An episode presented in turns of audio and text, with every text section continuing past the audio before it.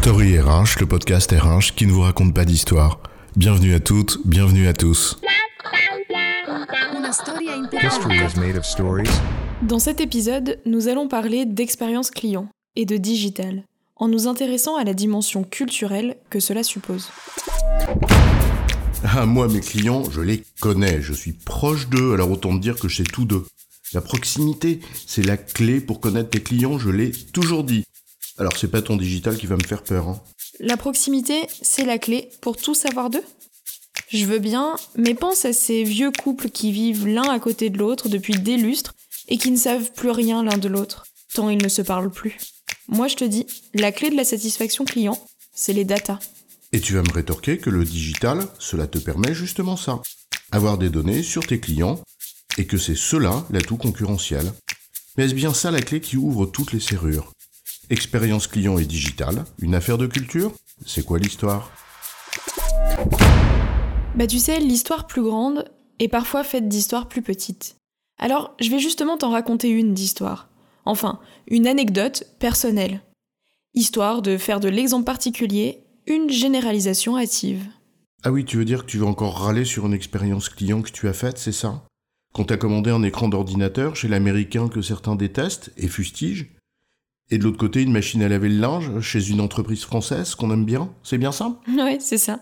La proximité client, comme ils disent. Bref, d'un côté, je commande la machine à laver sur Internet en choisissant le modèle en fonction du créneau de livraison. Le samedi matin, deux jours après, entre 8h et 10h. C'est précis, parce que j'ai pas le temps. Heureuse que tu es. Un créneau de livraison précis. Pas genre on passera entre 8h et 18h quelque part chez vous, entre Strasbourg et Brest. Voilà de quoi construire la confiance et favoriser un bon NPS, enfin un taux de recommandation net. Sauf que quelques minutes seulement après avoir payé, bah je reçois un mail. Et ce mail, il me dit que le produit, eh ben il est plus en stock. Je te passe l'énervement avec le chatbot à l'intelligence plus qu'artificielle et l'opérateur humain qui, in fine, malgré ses répliques toutes faites sorties d'une formation aux outils du service client, te dit en réalité d'aller te faire voir. Bon, en même temps, pénurie de pièces, situation critique partout, on peut comprendre la rupture de stock. À l'impossible, nul n'est tenu, tu sais. Oui, t'as raison. Mais tu me le dis avant de me débiter et de valider ma commande, pas après. Et chez les autres, alors, ton écran d'ordi, ça s'est bien passé? Tu devais pas être livré un lundi avant 17h T'as bien été livré avant 17h à la date prévue? Non, j'ai pas été livré du tout. Je te passe les détails, mais personne ne savait où l'écran était passé chez le livreur. Le site marchand n'en avait aucune idée. Et j'imagine que le livreur non plus. Ah, les charmes du dernier kilomètre, toujours le plus compliqué, comme on dit, surtout quand le produit disparaît des radars. Bon, là, encore de quoi alimenter un mauvais NPS, non? Oui et non. En fait, il ne m'aura fallu que quelques minutes entre le clic sur le bouton Vous n'avez pas été livré comme prévu à 17h et la réception du mail de confirmation de l'ordre de virement sur mon compte bancaire pour le remboursement. À 17h10, j'étais sûr et certain d'être remboursé.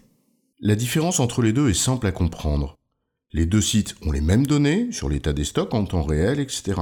Les deux sites ont des processus digitaux bien rodés. En quelque sorte, ils partent à armes égales. Ouais, sauf que l'un a pensé son processus, l'outil digital qui le matérialise et les données qu'il utilise en fonction de son propre intérêt, là où l'autre l'a fait en étant réellement et concrètement orienté client. Qu'on le veuille ou non, être orienté client, c'est un état d'esprit, une culture, pas une affaire de processus. En fait, on a les processus qu'on mérite. En d'autres termes, les processus digitaux ne sont que le reflet de notre manière de penser. Et si ta culture fait peu de cas du client, jamais un outil informatique, même le plus moderne qui soit, ne viendra masquer le peu d'intérêt que tu lui portes et combler tes insuffisances. Rien de nouveau sous le soleil. Ce sujet, on en parle depuis tant d'années. Et dans certaines entreprises, rien ne change. Heureusement, pas dans toutes. Et parfois, c'est le seul rapport de force qui explique les choses. Et on pourra, dans ces entreprises, afficher toutes les valeurs et toutes les devises du genre le client, c'est notre priorité. Bah en fait, ça n'y fera rien. La culture, c'est ce qu'on est, en effet. Parce qu'une phrase sur du papier glacé ou un site web affirme haut et fort. En cela, le digital n'est alors que le reflet de notre état d'esprit. Et sur ce site marchand que beaucoup critiquent, on peut noter deux choses à son égard. Le fustiger pour des pratiques d'entreprise critiquables, oui, bien sûr, mais le critiquer parce qu'il est objectivement d'une efficience redoutable, c'est juste un aveu de notre propre faiblesse et incapacité à faire aussi bien. Chacun d'entre nous a une expérience client à raconter, source au mieux d'énervement et au pire d'un sentiment profond qu'on se fout éperdument de sa gueule, parce qu'on peut se le permettre, jusqu'à ce que ça ne marche plus. Comme un salarié qui souffrirait d'un sentiment d'injustice et d'un manque de reconnaissance que le peu d'attention qu'on lui prête a fait naître en lui, ou de ce sentiment d'impuissance dans lequel on le place à force d'injonctions contradictoires. Et là encore, c'est pas le digital comme levier d'une chouette expérience collaborateur qui viendra régler le problème de fond. Et le problème de fond, c'est bien l'attention qu'on prête à son client ou son collaborateur, dont on prétend qu'il est au cœur de je ne sais pas quoi. Alors, avant de s'engouffrer aveuglément dans la digitalisation de ces process, autant s'assurer qu'on a le socle culturel qui va bien. Parce que le digital est un formidable amplificateur de ce qui est bien comme du pire. C'est la raison pour laquelle, la plupart du temps, les grands projets informatiques de type ERP ou grands plans sur la comète du même acabit sont de formidables révélateurs de nos insuffisances, de nos errances et des merdes qu'on a planquées sous le tapis. Alors quand ça remonte, on tape sur l'outil ou le projet, c'est quand même plus facile que de se remettre en cause. En résumé, le digital est un levier de l'expérience client, mais son impact réel dépend plus de la culture de l'entreprise et de sa capacité à penser des processus en fonction du dit client, et non pas de ses seuls intérêts que des outils digitaux en tant que tels. J'ai bon, chef? Oui, tu as bon, mais on va pas en faire toute une histoire. Story RH, le podcast RH qui ne vous raconte pas d'histoire.